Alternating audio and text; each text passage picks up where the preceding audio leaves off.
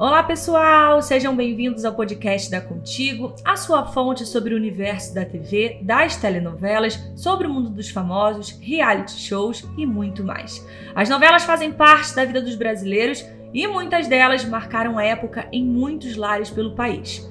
Eu sou Pietra Mesquita e no episódio de hoje a gente vai falar de 10 novelas que marcaram a teledramaturgia. Então vem comigo.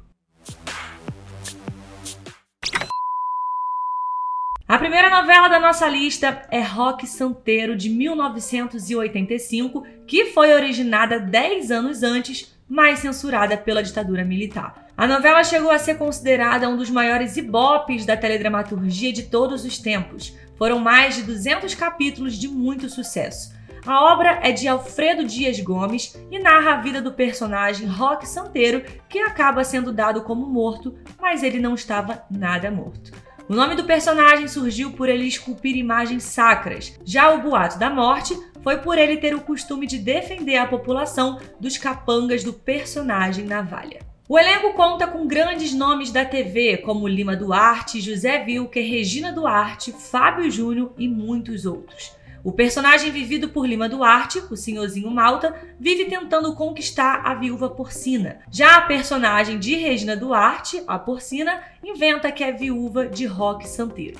Um dos bordões da personagem é ficar chamando a empregada Mina. Já José Wilker foi o protagonista da novela. Ele deu a vida a Roque Santeiro. O personagem ganhou a popularidade após a sua suposta morte e atribuíram a ele a responsabilidade por milagres que ocorriam na cidade da novela. E a próxima novela da lista é Pantanal, da TV Manchete de 1990.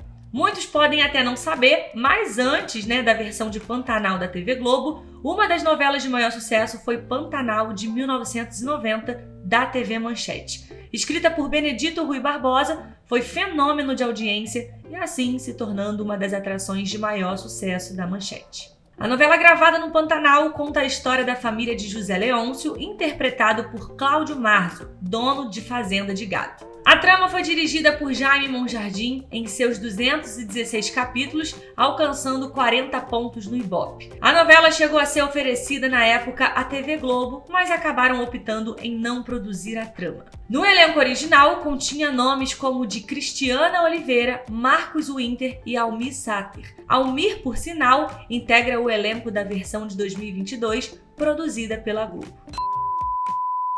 Em 1976, mais um grande sucesso estreou nas telinhas. Produção que ganhou diversas versões posteriormente a essa, Escrava Isaura de Gilberto Braga.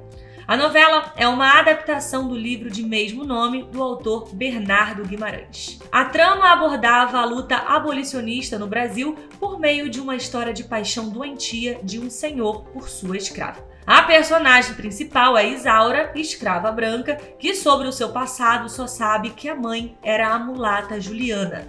A moça foi criada por Dona Esther, mas é desprezada pelo Comendador Almeida. No elenco estão nomes como Lucélia Santos, Rubens de Falco, Ângela Leal, Miriam Rios e outros. E o Rei do Gado também aparece por aqui. A novela foi um grande sucesso da teledramaturgia e não poderia ficar de fora da nossa lista. A trama de 1996, de autoria de Benedito Rui Barbosa, conta a história do personagem Bruno Mezenga, um latifundiário, e de Luana, personagens de famílias distintas e rivais. A novela gerou debates sobre a luta de terras. O elenco tem nomes conhecidos do grande público, entre eles a atriz Patrícia Pilar, Antônio Fagundes, do músico Sérgio Reis e muitos outros. E Pantanal não é a única novela da TV Manchete a figurar na nossa lista, né? Chica da Silva, também do autor global Valcir Carrasco, está entre uma das novelas mais marcantes. Lançada em 1997, tem como protagonista a atriz Thaís Araújo no papel de Chica da Silva. No elenco ainda estavam Drica Moraes, Adriane Galisteu, Murilo Rosa e muitos outros. A história é sobre Chica, escrava que se tornou rainha em um contexto do século XVIII. A personagem tem personalidade atrevida e de muita inteligência. Acontece que Chica e sua mãe foram vendidas a um bordel, mas a moça se vingou roubando os diamantes do comendador de Abrantes, responsável pela venda delas. E junto de Escrava Isaura, Chica da Silva é uma das novelas mais famosas que aborda a temática da escravidão. As cenas com muita violência e nudez geram muitas críticas negativas, mas a novela não deixou de ser um sucesso. E a próxima novela da lista é Terra Nostra, de Benedito Rui Barbosa. A trama foi dirigida por Jaime Monjardim. Com mais de 200 capítulos, a novela foi lançada em setembro de 1999. A temática principal era sobre a imigração na sociedade brasileira. Os protagonistas eram Ana Paula Arósio e Tiago Lacerda. Os atores vivem os personagens Juliana e Mateu, que enfrentam vários conflitos para tentarem ficar juntos em nome do amor. Tudo isso em um cenário de 1894, quando um navio deixa o porto de Gênova, na Itália, com o objetivo de chegar ao Brasil na busca por melhores oportunidades, fugindo da crise econômica do seu país.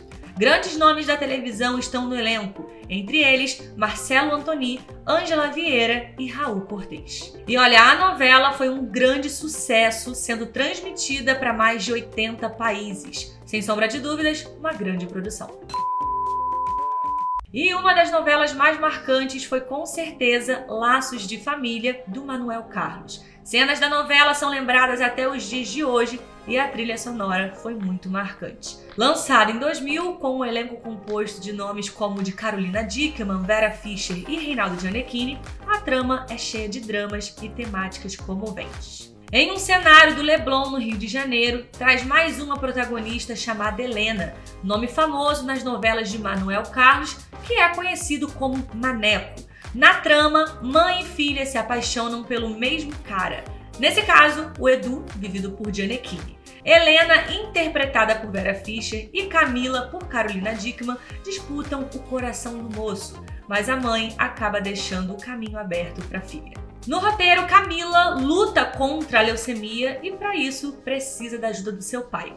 A novela é considerada um dos maiores sucessos do autor Manuel Carlos. A trama coleciona cenas icônicas, como a de quando a personagem vivida por Carolina Dickman fica careca. O momento fez quase o Brasil inteiro parar para assistir e chorar com a cena. E sem sombras de dúvida, a próxima novela da lista foi além de um sucesso de audiência. Foi um fenômeno na moda e influenciou no comportamento de boa parte dos telespectadores brasileiros. E estamos falando de O Clone, de 2001, escrita por Glória Pérez. A novela conta a história de Jade, vivida por Giovanna Antonelli, e de Lucas, interpretado por Murilo Benício. Jade vai a Marrocos após a morte da mãe e conhece Lucas em uma viagem e logo se apaixonam. Mas, devido às tradições muçulmanas, acabam sendo impedidos de ficarem juntos. Lucas tem um irmão gêmeo idêntico, mas de personalidade completamente diferente, que se chama Diogo. Só que logo no começo da novela, Diogo acaba morrendo em um acidente e um cientista acaba clonando Lucas, assim trazendo Diogo de volta. A novela foi um sucesso, sendo vendida para mais de 100 países e já ganhou diversas reprises. E olha, se tem uma novela que podemos considerar praticamente atemporal, é Senhora do Destino, né? Do Agnaldo Silva, lançada lá em 2004. O sucesso da trama não resiste ao tempo e ganhou sobrevida com a ajuda das redes sociais e dos memes também. Provavelmente você já deve ter visto o meme da personagem de Renata Sorrá, a Nazaré Tedesco, né, confusa em alguns posts pelas redes sociais. A trama traz a história de Maria do Carmo, vivida por Susana Vieira, que é uma nordestina de origem simples e acaba tendo um bebê raptado. Bebê esse chamado Lindalva, mas que acaba recebendo o nome de Maria Isabel. A atriz Carolina Dickman dá a vida à personagem. E olha, gente, até hoje a novela segue sendo uma das maiores audiências do século XXI. Sucesso total. E a última novela dessa lista é daquelas que o último capítulo simplesmente parou o país. A gente está falando, obviamente, de Avenida Brasil, que estreou lá em 2012 e é do autor João Emanuel Carneiro. Mesmo 10 anos após o lançamento da novela, segue sendo muito lembrada pelo público brasileiro. A trama conta a história de Rita, interpretada por Mel Maia, que sofre com a convivência com a madrasta Carminha, vivida por Adriana Esteves. O pai de Rita, Genésio, interpretado por Tony Ramos, acaba morrendo após ser atropelado. Carminha, por sua vez, abandona a coitada da Rita, né, em um lixão. E aí a menina acaba sendo acolhida por Lucinda. Mas tempos depois, acaba sendo adotada por um casal de argentinos. Anos depois, Rita volta ao Brasil na fase adulta, interpretada por Débora Falabella, com o objetivo de se vingar da ex-madrasta. Carminha, nesse meio tempo, se envolve com o Tufão, o homem que atropelou o seu marido e é interpretado aí por Murilo Benício. E olha, uma curiosidade para a gente finalizar. Um dos argumentos usados para justificar o grande sucesso da novela era por abordar a ascensão da nova classe média brasileira. Bom, pessoal, o podcast da Contigo vai ficando por aqui, mas antes da gente finalizar, eu queria saber a sua opinião. Qual que é a sua novela preferida? Eu já tenho a minha, tá? Confesso aí que eu fico com a novela que parou o país, que foi a Avenida Brasil. Então deixa aqui nos comentários, a gente quer saber de vocês, beleza? E não deixe de nos acompanhar aí nas nossas redes sociais e ficar por dentro dos próximos episódios. Até o próximo programa.